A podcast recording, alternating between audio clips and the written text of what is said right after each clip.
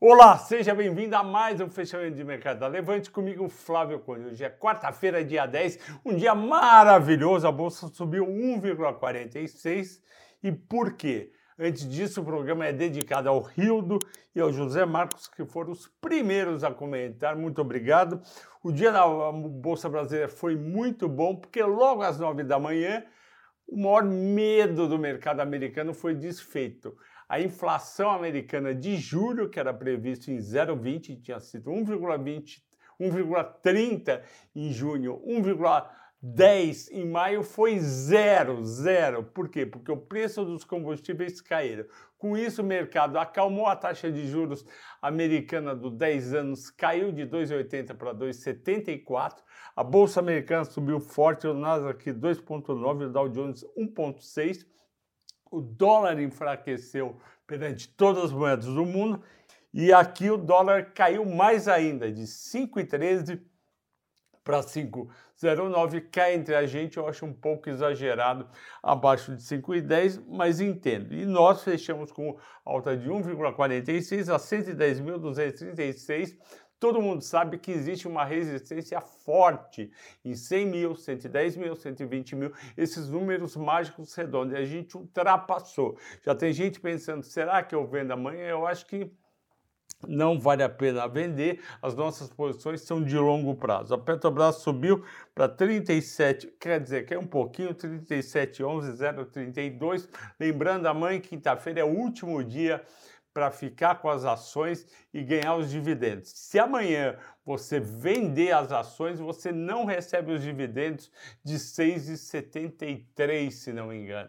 Então fique com as ações e na sexta-feira elas vão negociar ao preço que fecha, digamos, 37,11 menos os 6,70. Não dá também para comprar amanhã e vender na sexta, você recebe dividendo, mas ele é descontado do preço à vista, quer dizer, teu ganho é zero. Vale a pena continuar com o Petrobras? Vai depender do petróleo, mas eu acho que se o petróleo ficar nesse nível e não for, digamos, para 70 dólares, a chance é boa porque vai ter um trimestre forte e vai ter dividendos. Aliás, hoje à noite tem Banco do Brasil, deve vir um resultado forte e com dividendos.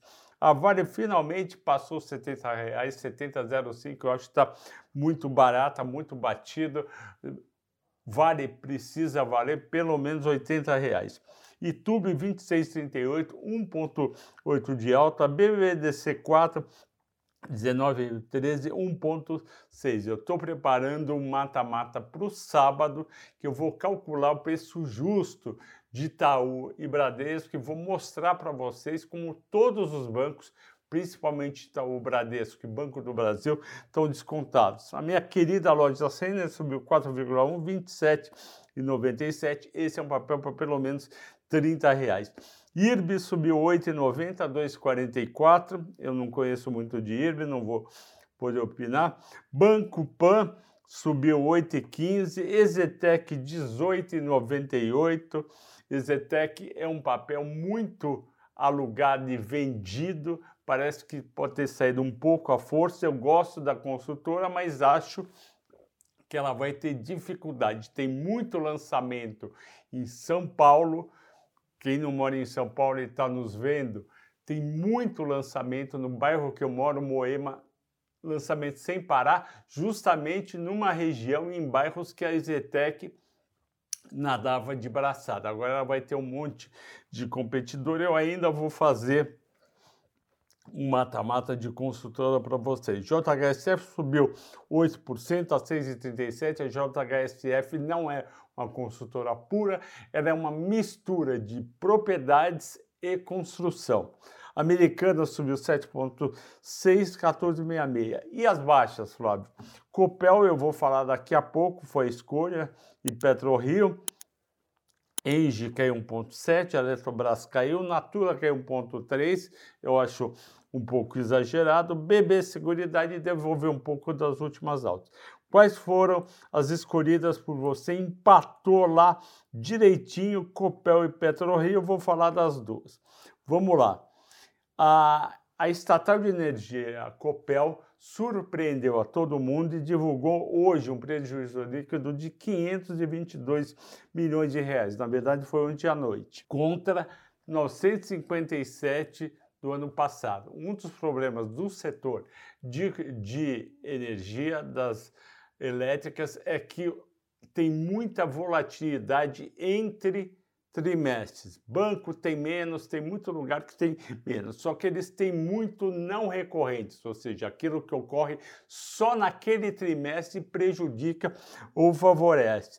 E o segundo trimestre da Copel já tinha tido um benefício, então esse 957 milhões está tá inflado. O que, que aconteceu? A Lei 14, eu tenho que ler, a Lei 14385 de 2022, portanto, deste ano, ela diz o seguinte: que os créditos do PIS e COFINS, que a COPEL é, acha que tinha, na verdade, ela teve que reverter, ou seja, foi desconsiderado e ela gerou um prejuízo, um efeito líquido negativo de 1 bilhão e 200 milhões de reais. Isso fez com que a companhia tivesse esse prejuízo que eu comentei. Se não houvesse o prejuízo, esse, esse 1 bi 200, ela teria tido um lucro de 666 milhões de reais. A lei disciplina a destinação dos valores de tributos que eram reconhecidos obrigatoriamente em razão da cobrança do PIS/COFIN. Teve uma disputa judiciária e foi obrigado a fazer essa, essa provisão. Está aqui explicando eu, é, o que, que é. É muito técnico, eu vou pular. O principal para mim é o seguinte: isso não vai ter no trimestre seguinte. Se você tem Copel para receber dividendos, Fique com Copel, não saia de Copel. Copel, Semig, Eletrobras são, companhia, são companhias estáveis, baratas e que tendem a valorizar mais os dividendos. Já a PetroRio, por que, que a minha querida PetroRio caiu hoje? Ela caiu porque, porque o petróleo oscilou bastante durante o dia e tem gente com receio que o petróleo caia mais e saiu do papel hoje. O que, que eu é, sugiro para quem está comprado em para quem está co comprado em Prio 3. Quem está comprado em Prio 3 que caiu 1%, eu sugiro, eu sugiro para você, se você está olhando o longo prazo, fique no papel tem muita coisa boa para acontecer.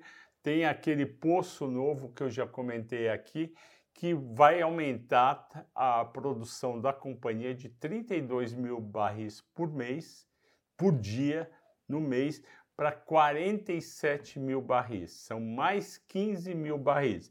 Fique comprado em Prio, aguente um, uma eventual realização que pode ter no curto prazo, mas aguente que o papel merece mais. Prio é aquela ação para guardar na carteira, ter lá 5% da tua carteira e ficar para sempre, ok, pessoal? Obrigado a todos, até amanhã.